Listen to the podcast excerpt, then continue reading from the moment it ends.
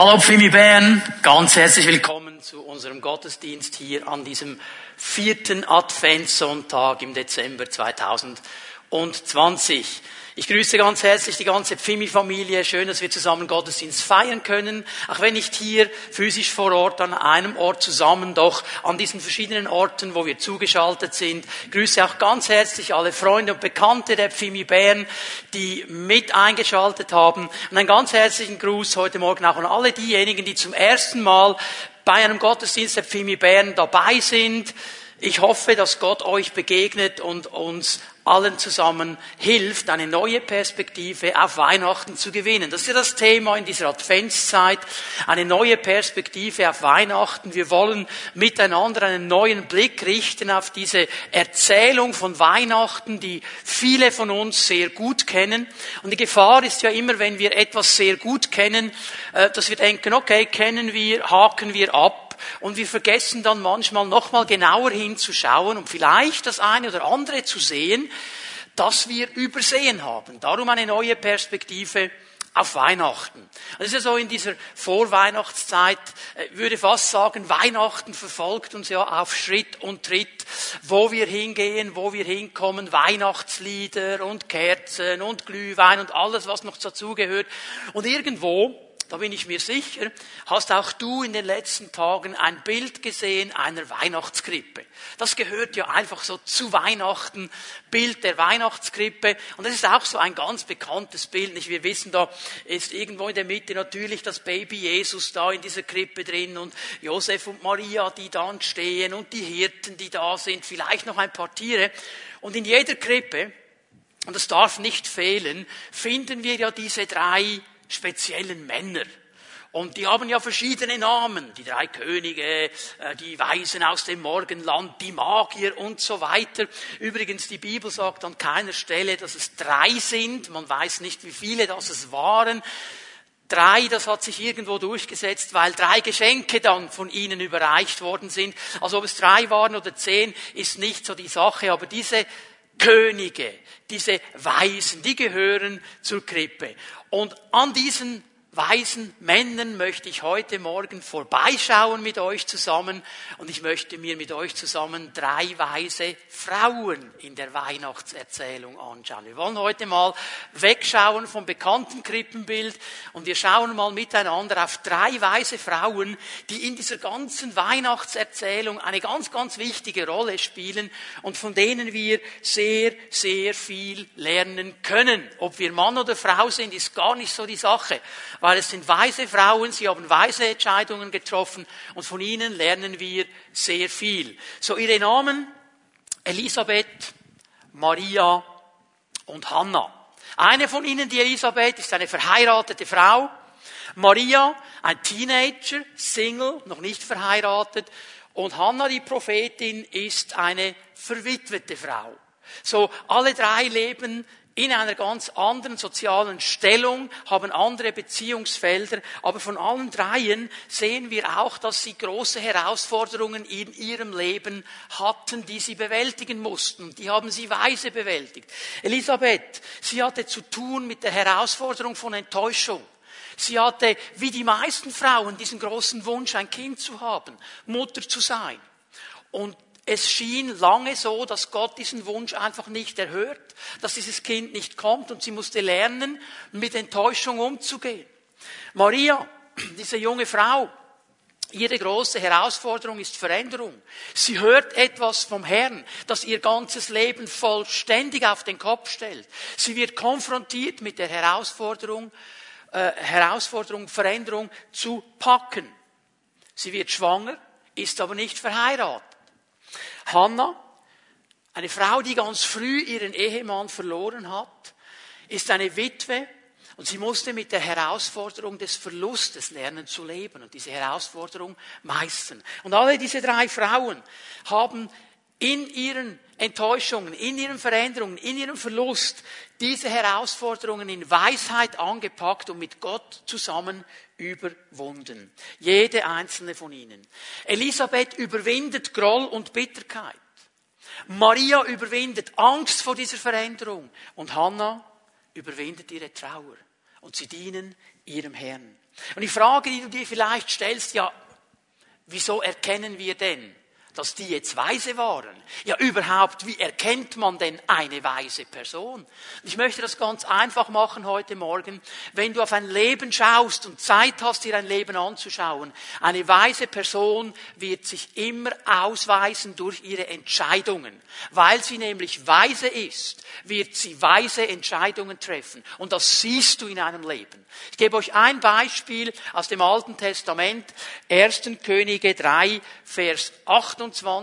Und hier wird von König Salomo gesprochen. Dieser Mann, der ja von Gott ein, ein, eine Frage bekommen hat, hey, was wünschst du dir? Du kannst bitten, was du willst, ich werde es dir geben. Und Salomo trifft eine sehr weise Entscheidung. Er sagt, ich möchte weise sein. Gib mir Weisheit. Gib mir die Weisheit, ein weiser König zu sein. Und Gott sagt, wow, so cool, weil du dich für Weisheit entschieden hast und nicht für Reichtum und nicht für Macht und so weiter, gebe ich dir das alles noch dazu, denn du bist weise und kannst gut damit umgehen. Und jetzt kommt diese erste Situation, wo es so sichtbar wurde. Da lesen wir hinein. Als die Israeliten von diesem Urteil hörten, das der König gefällt hatte, fürchteten sie den König, denn sie sahen, dass Gott Salomo Weisheit gegeben hatte, um gerechte Urteile zu fällen. Sie sahen es. So, Weisheit wirst du sehen in einem weisen Menschen, weil seine Entscheidungen sichtbar werden. Und wenn wir die Leben dieser drei Frauen anschauen, sehen wir in ihren Entscheidungen, in ihrem Leben, dass sie eben weise waren und weise entschieden haben. Und darum schauen wir mal hinein, wie sind sie umgegangen mit diesen Herausforderungen. Wir beginnen bei Elisabeth. Du kannst dir mal das Lukas-Evangelium aufschreiben aufschlagen, Lukas 1. Ich lese ab Vers 5. In der Zeit, als Herodes König von Judäa war, lebte dort Zacharias, ein Priester, der zur Abteilung des Abia gehörte. Seine Frau stammte wie er aus dem Geschlecht Aarons, sie hieß Elisabeth. Beide lebten so, wie es Gott gefiel und hielten sich in allem genau an die Gebote und die Weisungen des Herrn.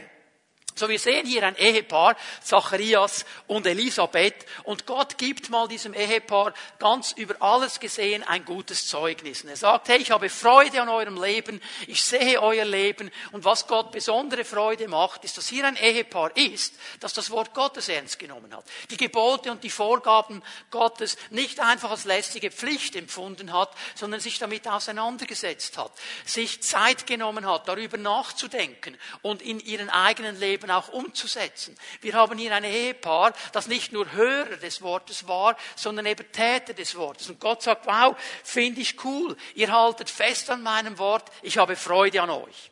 Vers 7. Jetzt kommen wir hinein in diese Enttäuschung. Sie hatten keine Kinder. Denn Elisabeth war unfruchtbar und jetzt waren beide alt. Und die Bibel ist hier glasklar. Es lässt keine Ungewissheit darüber aufkommen, warum keine Kinder da waren. Elisabeth war unfruchtbar. Und dieses Problem ist schon lange da, weil sie sind jetzt mittlerweile alt und haben keine Kinder. Und hier müssen wir eines verstehen. In der damaligen Zeit war das fast ein Stigma, wenn ich das mal so sagen darf. Wenn du in der damaligen Kultur keine Kinder hattest, wenn eine Frau unfruchtbar war, war es klar, das ist ein Fluch Gottes. Da ist irgendwo Sünde. Da ist etwas nicht in Ordnung. Da bist du sozial ausgegrenzt. Es war eine ganz harte Zeit damals für eine unfruchtbare Frau. Und damit musste Elisabeth umgehen. Und wenn wir jetzt mal ein bisschen zusammenfassen. Wir haben in Vers 6 gesehen, diese Frau und auch ihr Mann sind Gott hingegeben. Es sind Leute, die mit Gott leben wollen. Es sind Leute, die das Wort Gottes ernst nehmen. Elisabeth hat dieses Wort gelesen, hat dieses Wort studiert, hat dieses Wort geliebt. Und trotzdem sehen wir, sie ist kinderlos. Sie hat diese ganz große Not, wie wir sie vielleicht uns nur im Ansatz vorstellen können. Sie hat diese große Not. Und ich weiß, dass auch in unserer Zeit, in unserer Gemeindefamilie gibt es Ehepaare mit genau dieser Not. Sie wünschen sich Kinder. Und es scheint nicht zu klappen. Es ist ein großer Wunsch da, Mutter zu sein, Vater zu sein. Aber bis jetzt hat es nicht geklappt. Und ich weiß, wie das ist. Dann wird man dann gefragt, ja, Kinder wollt ihr nicht und wieso, was ist denn los? Und das ist immer wieder so wie ein Spießrutenlauf. Eine große Not.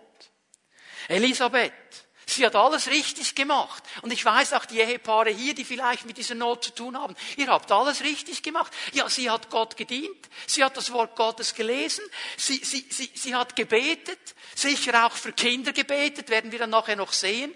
Aber dieser Wunsch wird ihr nicht erfüllt. Es scheint irgendwie nicht zu funktionieren. Und Leute, Elisabeth hätte jetzt jeden Grund gehabt, bitter zu werden, enttäuscht zu sein, zornig zu werden auch zu denken, Herr, ich diene dir. Ich gebe dir mein Leben. Ich lese das Wort. Ich nehme ernst, was du sagst. Nebendran habe ich Nachbarinnen. Die machen alles falsch. Die kümmern sich nicht um dich. Die haben schon sieben Kinder. Was ist eigentlich hier los? Sie hätte jede, jede Gelegenheit und jeden Grund gehabt. Zu sagen, ich habe dir gedient. Was ist jetzt los? Mein größtes Gebet, das beantwortest du mir einfach nicht. Ich weiß, du könntest das.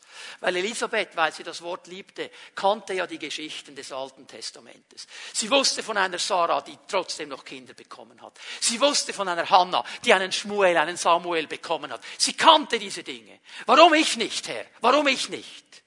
Mein größtes Gebet. Du hast es nicht erhört. Und Leute, dieser Zustand ist eine große Versuchung. Eine Versuchung, bitter zu werden, verletzt zu sein von Gott, enttäuscht zu sein, zu denken, Gott hat mich total vergessen. Vielleicht kennst du diese Gefahr. Das ist diese eine große Sache, dieser riesengroße Wunsch, den du hast, von dem du sogar sagen kannst, es ist ein legitimer Wunsch, es ist ein guter Wunsch, es ist ein biblischer Wunsch. Und es scheint einfach so zu sein, dass dieser Wunsch nie kommt. Und du hast dafür gebetet und du hast dafür gefastet. Und es scheint so, dass Gott nicht hört, dass keine Antwort kommt. Und das ist ein Scheideweg in unserem Leben. Es ist ein Scheideweg, uns zu entscheiden. Ich sage es mal ganz einfach so. Entweder wirst du bitter oder du wirst besser. Was meine ich damit?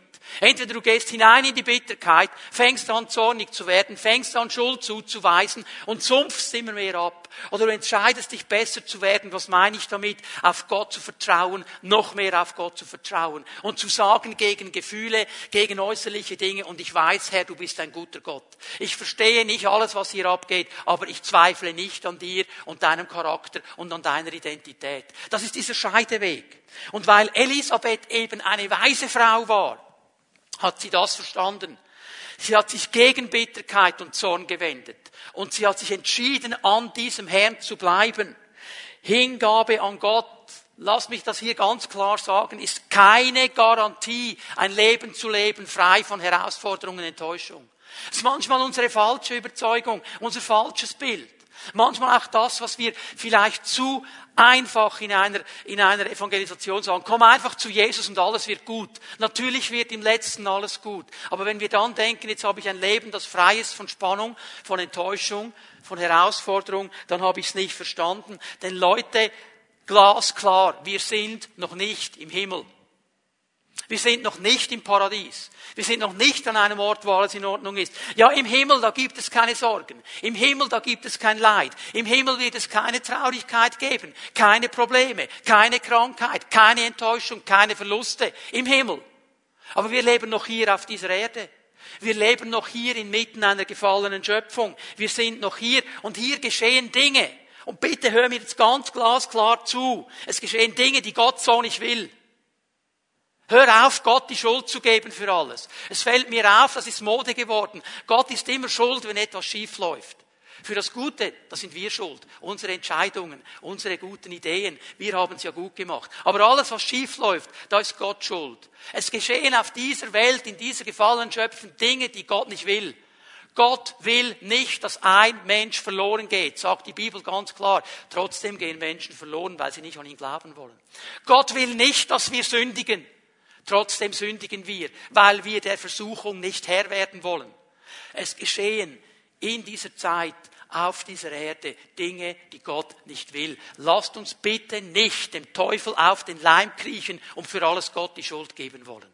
Wir leben in einer gefallenen Schöpfung. Wer den Himmel auf dieser Erde schon erwartet, du wirst enttäuscht werden. Alles auf dieser Seite des Himmels ist provisorisch. Es ist noch nicht perfekt. Ja, es gibt viele schöne Dinge. Es gibt viele geniale Dinge. Und Gott lässt uns immer wieder seinen Segen sehen. Halleluja. Leben mit ihm ist immer noch Leben im Überfluss auf dieser Erde. Aber es wird noch viel besser. Das Schönste kommt noch. Alles ist provisorisch. Das Wetter ist provisorisch. Beziehungen sind provisorisch auf dieser Seite. Unser Leib ist provisorisch. Du merkst, du wirst immer älter und gewisse Dinge gehen dann nicht mehr. Das ist alles provisorisch. Aber wenn wir mal bei ihm sind, wenn wir dann mal im Himmel sind, dann wird alles gut sein. So, Elisabeth. Sie hat, wollte ein Baby. Es hat nicht geklappt. Jetzt sagt die Bibel, sie ist alt. Jetzt hätte sie aufgeben können. Hat sie aber nicht gemacht. Und jetzt lernt sie etwas in ihrem Alter.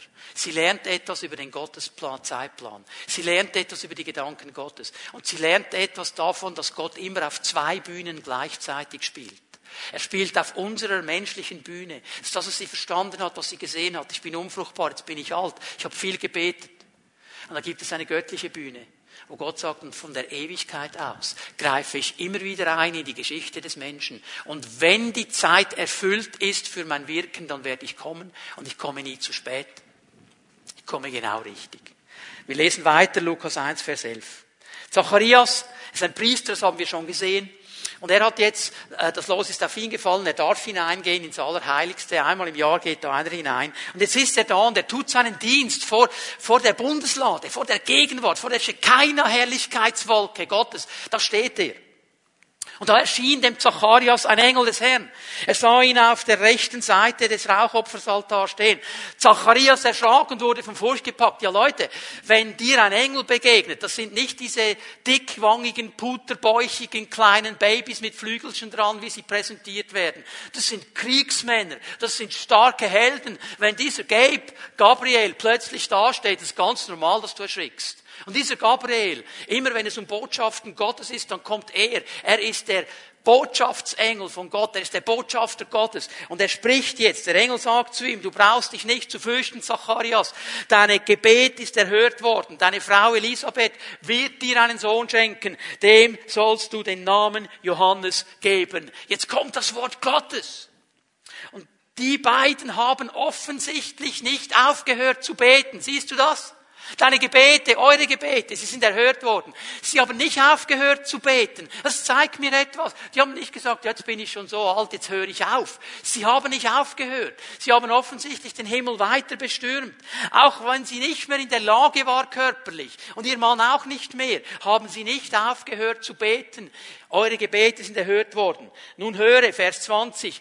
Du wirst stumm sein und nicht mehr reden können bis zu dem Tag, an dem diese Dinge eintreffen werden. Denn du hast meinen Worten nicht geglaubt. Ich blocke hier mal schnell, was geht es? Zacharias war ein Spezialist. War einer, wie wir es auch oft sind. Mit seiner Frau gebetet wie die Feuerwehr. So richtig charismatisch und Herr, wir bestürmen dich und Herr, jetzt komm. Und jetzt kommt die Antwort Gottes. Was macht er? Er glaubt's nicht. Gebetet für Jahre wie ein Weltmeister und wenn Gott antwortet, glaube ich nicht. Und Gott sagt, so Spezialist, jetzt bist du einfach mal stumm. Bis das Kind dann da ist, sagst du mal gar nichts mehr. Warum hat er ihn so blockiert? Weil, ich habe euch das vor zwei Wochen gesagt, Glauben kommt aus dem Hören. Und was er nicht brauchen konnte, der Herr, war ein Zacharias, der mit seinem ungläubigen Geschwafel jetzt noch seine Frau durcheinander bringt. Weil jetzt geht es ums Wesentliche. Und jetzt hör mir gut zu. Du hast meinen Worten nicht geglaubt. Sie werden aber in Erfüllung gehen wenn die Zeit dafür gekommen ist. Ganz wichtige Aussage. Nicht deine Zeit, nicht meine Zeit, nicht die Zeit von Elisabeth, nicht die Zeit von Zacharias, die Zeit Gottes. Wenn er auf seiner Bühne sagt, and now it's the time, jetzt ist es Zeit und jetzt kommt das Kind. Und dann ist es ihm so egal, wie alt die sind, so egal, ob sie fruchtbar sind oder unfruchtbar. Er sagt, jetzt ist der Moment. Und dann wirkt er, weil er ist Gott. Weisheit hat eines verstanden und das zeichnet einen weisen Menschen aus, ob er Mann oder Frau ist. Es geht nicht um meinen Zeitplan, es geht um seinen Zeitplan. Es geht nicht darum, dass ich meinen Kopf bekomme. Es geht darum, dass sein Wille geschieht. Das ist Weisheit. Und Elisabeth, sie handelt auch nach dieser Gebetserhörung jetzt ganz weise. Zacharias erklärt ihr das irgendwie, wahrscheinlich hat er sie aufgeschrieben, er konnte ja nicht mehr sprechen.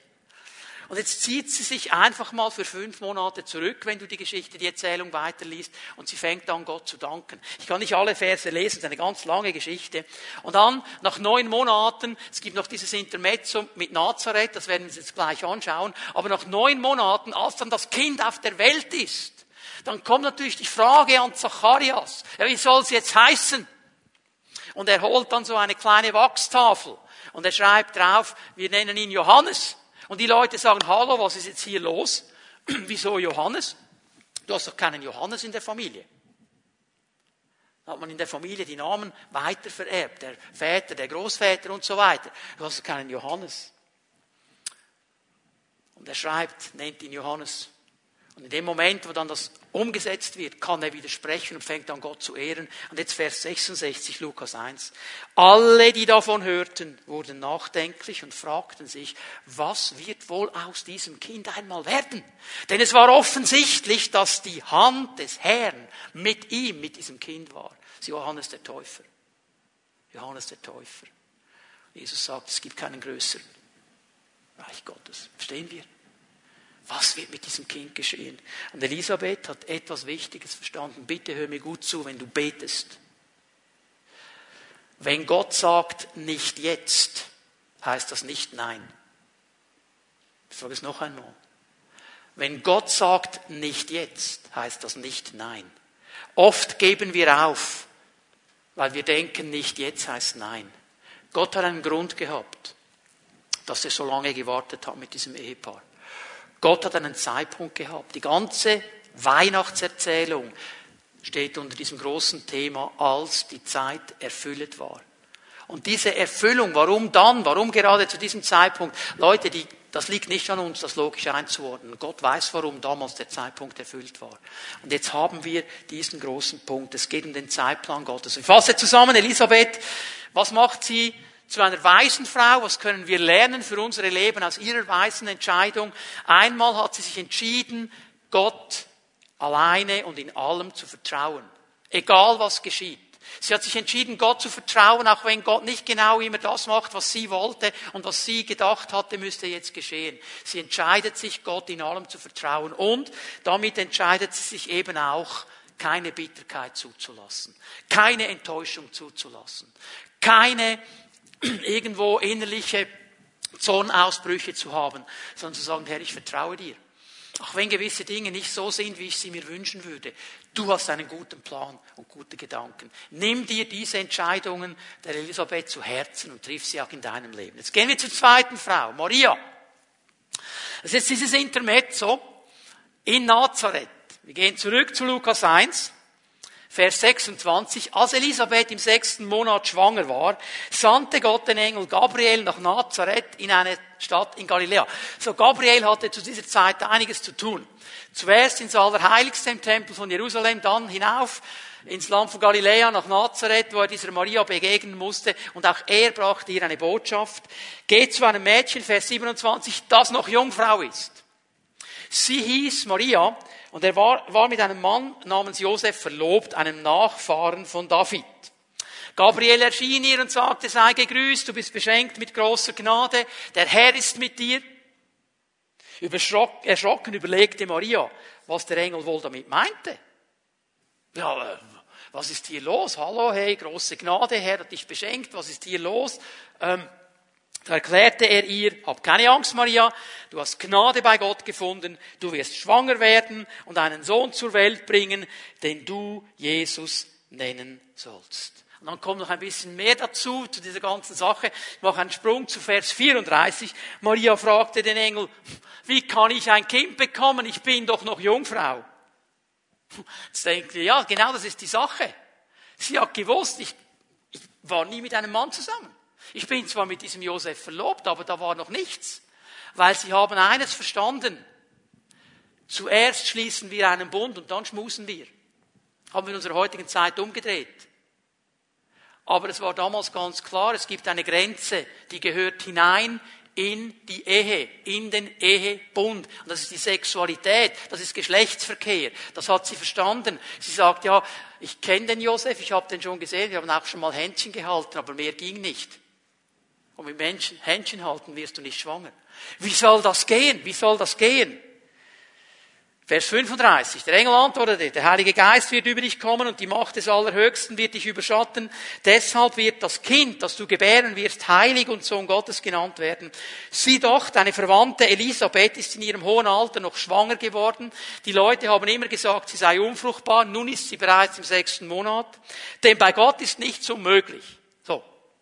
Was geschieht jetzt hier? Jetzt merken wir, Elisabeth und Maria sind miteinander verwandt. Hier steht einfach ein Wort im Griechischen für verwandt. Man weiß nicht genau, wie der Verwandtschaftsgrad war. Einige Theologen sagen, es war eine Tante, Elisabeth war die Tante von Maria. Man weiß, dass auch Josef und ähm, Jesus ja verwandt waren miteinander, weil die beiden Mütter waren verwandt. Das sagt er, hey mal, die ist, die ist schwanger geworden. Für Gott ist nichts unmöglich. Und wir müssen hier mal Folgendes verstehen. Jetzt hast du hier eine junge Dame. Maria war zu diesem Zeitpunkt vielleicht 14 bis 16 Jahre alt, nicht älter. Das war die Zeit, wo man geheiratet hat damals. Und jetzt kommt dieser Engel. Und er sagt dieser jungen Frau, du bist schwanger, du wirst schwanger werden. Sie weiß genau, ja, wie, wie soll das gehen? Ich war noch nie mit meinem Mann zusammen. Ja, der Heilige Geist wird über dich kommen. Stell dir mal vor, dieser Teenager hört diese Worte. In einer Kultur, die so anders ist als unsere heute, die viel näher ist an den Werten Gottes, die eben verstanden hat, ja, die Sexualität gehört in die Ehe und sie ist nicht verheiratet und sie ist so jung. Wie geht sie mit diesen Worten um? Sie weiß genau, ja, hallo, wenn jemand schwanger wird, dann wird man das mit der Zeit dann sehen. Und das sehe nicht nur ich, das sehen auch meine Eltern, das sehen auch die Nachbarn und die wissen alle auch ganz genau, wie man schwanger wird. Und wie soll ich das denen jetzt erklären? Stell dir mal vor, sie kommt nach Hause und sagt, Mami, Papi, können wir uns hinsetzen? Ich muss mit euch reden. Alle Eltern von Teenager-Töchtern werden in diesem Moment nervös. Wenn diese Aussage kommt. Und jetzt sagt sie, Mami, Papi, ich bin schwanger, es ist vom Heiligen Geist. Ja. Glauben wir ihr natürlich alle, oder? Hallo? Das ist die Herausforderung vor dieser jungen Frau. Und dass sie Angst hatte vor Kritik dass die Leute das nicht verstehen werden. Angst vor Ablehnung. Ja, schau jetzt mal nach fromm erklären. Angst auch nicht zu genügen. Weil die hat ja nicht einfach gehört, du wirst schwanger. Sie hat gehört, du wirst schwanger mit meinem Sohn, mit dem Sohn Gottes. Und was du in dir trägst, ist der Sohn des Höchsten. Huh. Kann ich als junge Frau Mutter sein? Und dann ist es noch der Sohn Gottes. Genüge ich hier überhaupt? Stell dir mal den Druck vor. Angst vor Veränderung. Was wird alles geschehen? Wie wird das sein? Ich meine, nur schon sich daran mal Gedanken zu machen, ein Kind zu erziehen, ist eine Sache. Jetzt ist es noch der Sohn des Höchsten. Da war so viel Druck. Und er, sie hört einfach nur noch diese eine Aussage. Hör mal, auch die Elisabeth ist schwanger geworden. Gegen jeden natürlichen Lauf der Dinge. Für Gott ist nichts unmöglich. Und dieser Vers 37 was für Gott nicht so möglich ist, ist der Auslöser für die weise Entscheidung dieser jungen Frau. Vers 38. Maria antwortete, ich bin die Dienerin des Herrn und ich beuge mich seinem Willen, möge alles, was du gesagt hast, wahr werden und mir geschehen. Darauf verließ der Engel sie. Das ist ihre weise Entscheidung. Sie sagt, ich gebe mich nicht der Angst hin. Ich gebe mich nicht dem Druck von außen hin. Ich stelle mich der Herausforderung von Veränderung und ich stelle mich in der Kraft deines Wortes, weil ich weiß, all das, was du gesagt hast, das wird geschehen und dem will ich glauben. Und dann lesen wir in den nächsten Versen, ich kürze das hier ab, ich kann nicht die ganzen Verse lesen, wie sie sich aufmacht, um ihre Verwandte Elisabeth zu besuchen. Sie geht zu Elisabeth, was hier geschieht, dann liest die Geschichte oder die Erzählung durch. Die weise Elisabeth ermutigt die weise Maria. Als sie dann ankommt, sagt sie, gesegnet bist du, weil du geglaubt hast, weil du geglaubt hast, weil du geglaubt hast. Weise Frau, sie glaubt. Weise Menschen glauben dem Herrn, weil du geglaubt hast, dass der Herr tun wird was er gesagt hat. Und nach diesen Worten der Elisabeth fängt Maria an, den Herrn zu preisen. Und man nennt das in der Theologie das Magnifikat Mariens. Sie hat den Herrn gelobt, den Lobpreis Marias. Ich kann den hier nicht lesen, ich sage nur eines. Lies ihn mal durch und du wirst merken, Maria war eine Frau des Wortes. Denn dieses ganze Magnifikat, dieser ganze Lobpreis war gefüllt von alttestamentlichen Zitaten, war gefüllt vom Wort Gottes. Sie war eine Frau des Wortes. Nicht Erst ab diesem Moment, sondern schon vorher. Eine weise Frau, weil sie sich ohne Wenn und Aber diesem Willen Gottes unterordnet. Die weiseste und wichtigste Entscheidung, die sie getroffen hat, die du und ich treffen können. Einfach ganz generell immer wieder zu sagen, Herr, wir ordnen uns deinem Wort unter. Wir ordnen uns deinem Willen unter. Maria war eine Frau des Wortes. Das sehen wir in ihrem Loblied. Und übrigens, kannst du dir aufschreiben, Lukas 2, kannst auch dieses Kapitel noch lesen. Da hört sie sehr viel über diesen Jesus, über ihren Sohn, was alles geschehen will. Und dann hat sie etwas Interessantes gemacht. Maria hielt alle diese Worte in ihrem Herzen fest. Sie war eine Frau des Wortes. Zwei Entscheidungen, auch bei ihr, die sie zu einer weisen Frau machen, die sie zu einem, einer Person machen, die eine andere Linie geht als andere Frauen und Männer. Maria entscheidet sich gegen Angst. Sie entscheidet sich gegen diesen Druck. Sie entscheidet sich äh, gegen diese Angst vor Veränderung. Sie will nicht sich damit auseinandersetzen sagt, nein, ich vertraue meinem Herrn. Und sie entscheidet sich, dem Wort Gottes zu vertrauen. Ich möchte dich fragen heute Morgen, wem glaubst du? Wem vertraust du? Deinen Ängsten oder dem Wort Gottes? Triff eine weise Entscheidung. Gerade in dieser Zeit von Corona, wo uns ja viele Dinge Angst machen können, wenn wir es zulassen. Entscheide dich für das Wort des Herrn, der gesagt hat, und ich werde dich decken und ich werde dich schützen und der Gerechte ist umgeben mit meiner Gnade wie mit einem Schild und ich bin hier und ich werde für dich schauen und meine Hand über dich halten. Vertrau dem Wort Gottes. Wir haben Elisabeth gesehen, wir haben Maria gesehen. Lass uns noch zu Hannah gehen, dieser dritten Dame in unserem Triumvirat heute Morgen. Und die Geschichte geht dann ja weiter. Dieser Jesus kommt auf die Welt in Bethlehem. Und Josef und Maria, sie waren genauso wie Zacharias und Elisabeth eben auch ein Paar, das das Wort Gottes ernst genommen hat. Warum wissen wir das? Weil sie handeln nach der Geburt Jesu nach dem Wort Gottes. Sie gehen nämlich hin und sie bringen dieses Baby Jesus im Tempel dar. Das ist die Aufgabe, die äh, im Wort Gottes beschrieben wird, an junge Eltern, das Kind darzubringen, das Kind dem Herrn zu weihen. Sie machen sich also mit Baby Jesus auf in den Tempel. Und im Tempel, wo diese Weihe dann stattfinden will oder soll, da begegnen sie zuerst Simeon. Der interessiert uns mal heute Morgen nicht, weil er ein Mann ist. Tönt jetzt ein bisschen böse, aber heute geht es ja um die weisen Damen. Auch er, Simeon, ist ein weiser Mann, weil in seiner Geschichte sehen wir, dass er sofort reagiert hat, als der Heilige Geist zu ihm sprach. So, das wäre ein Thema einer anderen Predigt. Aber wir wollen ja heute mal über die Dame Hannah noch ein bisschen nachdenken. Lukas 2, Vers 36. In Jerusalem lebte damals auch eine Prophetin namens Hannah, eine Tochter Penuels aus dem Stamm Ascher. Sie war schon sehr alt. Nach siebenjähriger Ehe war ihr Mann gestorben. Sie war Witwe geblieben und war nun 84 Jahre alt. Sie verbrachte ihre ganze Zeit im Tempel und diente Gott Tag und Nacht mit Fasten und Beten. So, über ihr Leben können wir Folgendes mal festhalten.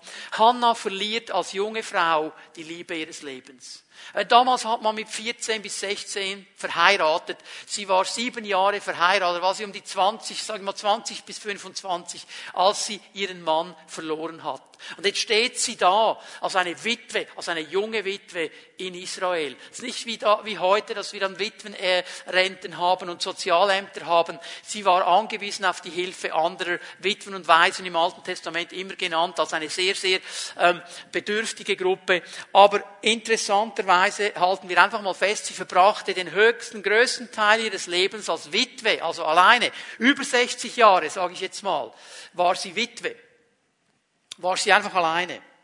Und weil sie alleine war, schau mal Vers 37 dir an, blieb sie in der Gegenwart Gottes. Sie suchte bewusst die Gegenwart Gottes. Hannah nimmt ihre ganze Liebe, die natürliche Liebe, die sie hatte für ihren Mann, der jetzt gestorben ist, der nicht mehr da ist. Und sie hätte jetzt Grund gehabt zu verzweifeln. Sie hätte Grund gehabt, in Trauer zu versinken. Warum ist er nicht mehr da? Warum stirbt er so früh? Warum, warum, warum? Und sie nimmt diese Liebe und sie richtet sie auf Gott aus. Sie sucht die Gegenwart Gottes. Sie verliert die Liebe ihres Lebens und sie entscheidet sich, diese verlorene Liebe auf Gott auszurichten. Auch hier kannst du dich immer wieder entscheiden, wirst du bitter oder wirst du besser. Wenn solche Tragödien geschehen, wir verlieren jemanden, den wir lieben, werden wir darüber bitter, dass diese Person nicht mehr da ist, und sagen, diese Liebe, die ich habe, ich wälze sie um. Ich gebe sie zuerst mal dir her. Ich werde nicht loslassen, dir nachzufolgen, dir zu vertrauen, in deiner Gegenwart zu sein. Vers 38. Auch sie trat jetzt zu Josef und Maria und natürlich war ja das Baby Jesus auch dabei. Voller Dank pries sie Gott. Und zu allen, die auf die Erlösung Jerusalems warteten, sprach sie über dieses Kind, über Jesus. Sie pries Gott. Auch sie ist eine Lobpreiserin, eine Beterin. Hannah spricht von diesem Moment an, hast du das gesehen in diesem Vers 38? Sie hat nur noch über dieses Kind gesprochen. Mit allen die auf die Erlösung Jerusalems warteten. Mit allen Leuten, egal wer auf sie zukam. Hey, ich habe den Messias gesehen. Hey, ich habe Jesus kennengelernt. Hey, ich habe Jesus gesehen. Hey, Jesus ist da. Hey, Gott ist gekommen. Hey, Gott erlöst uns. Sie hat Zeugnis gegeben von diesem Jesus. Sie wurde zu einer Evangelistin und hat allen von diesem Jesus erzählt, allen hingewiesen, allen Menschen gesagt, Jesus ist gekommen. Das, was wir feiern an Weihnachten, das war die Botschaft von Hannah. Er ist da, er ist gekommen. Was Jesaja gesagt hat, was die alttestamentlichen Propheten gesagt haben. Dieser König, der kommen wird, der uns erlösen wird, der Schuld von uns wegnehmen wird, der sein Friedensreich zuerst in uns und dann auch natürlich physisch aufrichten wird. Er ist hier. Das war ihre Botschaft.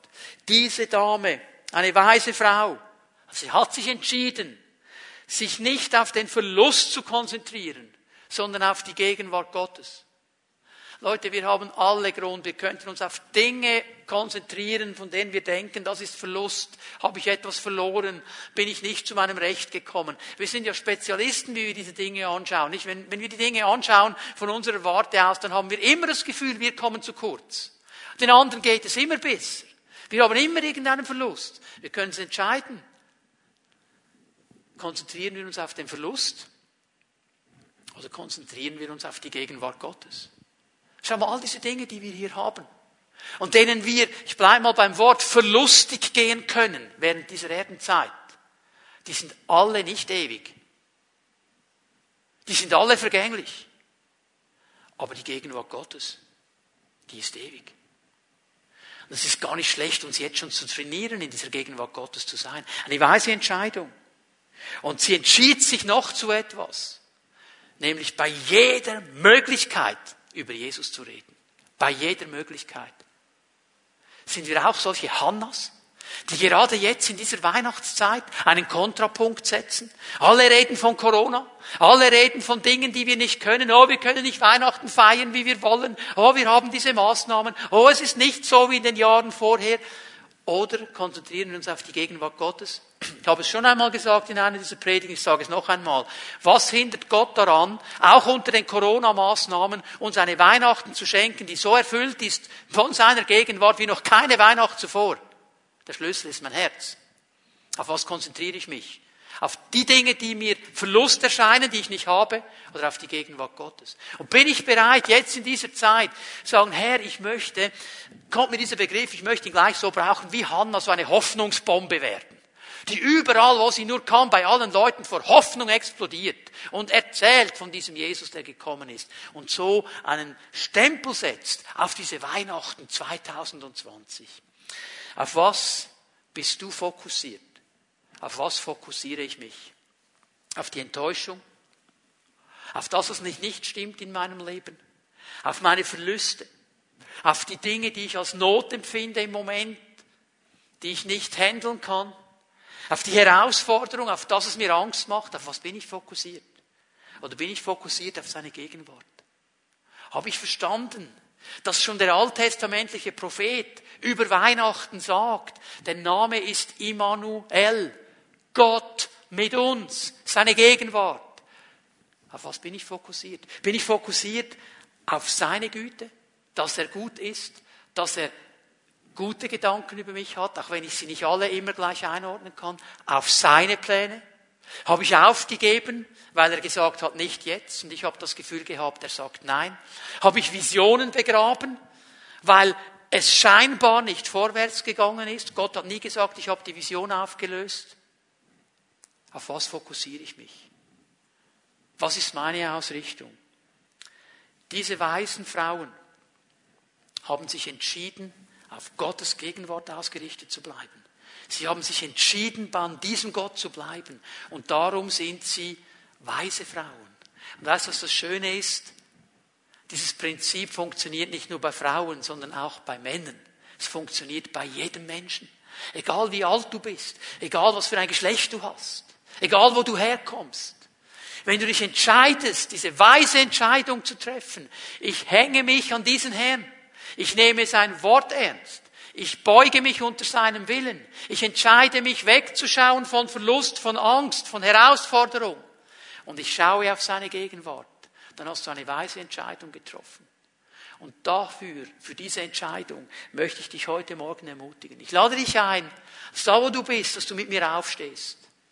Und ich möchte dich fragen, was hat der Heilige Geist zu dir gesagt? Wo hat er dich herausgefordert heute Morgen? Zu welcher Entscheidung ermutigt er dich heute Morgen? Was gibst du ihm für eine Antwort? Und vielleicht hast du dir diese Predigt angeschaut, du hast mir zugehört und zugeschaut und du denkst ja, hm, ich kenne diesen Jesus ja gar nicht. Ich habe viel von dem gehört, aber ich kenne den nicht persönlich. Wie, wie, was soll ich jetzt machen? Die erste weise Entscheidung, die du treffen kannst, ist, diesen Jesus persönlich kennenzulernen, diesen Jesus persönlich einzuladen, in dein Leben zu kommen. Die Bibel sagt uns, so viele ihn aufnehmen, ihn einladen, ihr Herr zu sein. In dessen Leben kommt er und er gibt ihnen das Recht, Kinder Gottes zu sein. Er wird dich aufnehmen in seine Familie. Und ich möchte zu dir sprechen heute Morgen, wenn du diese Botschaft gehört hast und du merkst, ich kenne diesen Jesus nicht persönlich und ich möchte dich einladen, ihn jetzt in diesem Moment, da wo du bist, einzuladen. Und du kannst es mit einem ganz einfachen Gebet tun, indem du ihm sagst, Jesus Christus, ich möchte dich persönlich kennenlernen. Ich lade dich ein, in mein Leben zu kommen. Ich lade dich ein, mein Herr zu sein. Ich bitte dich, meine Schuld von mir zu nehmen, um mich aufzunehmen in deine Familie. Und ich danke dir, Herr, dass du dieses Gebet erhörst, weil wenn er dieses Gebet hört, dann wird er sofort kommen. Und wenn du dieses Gebet gebetet hast oder noch beten wirst, dann kannst du sicher sein, dass Jesus Christus in dein Leben hineingekommen ist und etwas ganz Neues geschehen ist und du in einer neuen Beziehungsebene stehst. Und wenn du dieses Gebet gesprochen hast heute, dann möchte ich dich bitten, dass du uns eine Mail schreibst. info at info at pfimibern.ch dass du uns schreibst, hey, ich habe dieses Gebet gebetet. Ich habe Jesus in mein Leben eingeladen. Wir möchten das gerne wissen. Wir möchten es auch darum wissen, weil wir dir gerne dann ein Weihnachtsgeschenk zuschicken möchten. Ein kleines Geschenk, um dich an diese wichtigste Weihnachten deines Lebens zu erinnern. So, wenn du dieses Gebet gesprochen hast heute Morgen, schreib uns eine Mail info at. Und nun möchte ich euch alle, die ihr noch mit mir zusammen seid und steht, bitten, die Hände auszustrecken. Ich möchte ein Segensgebet sprechen.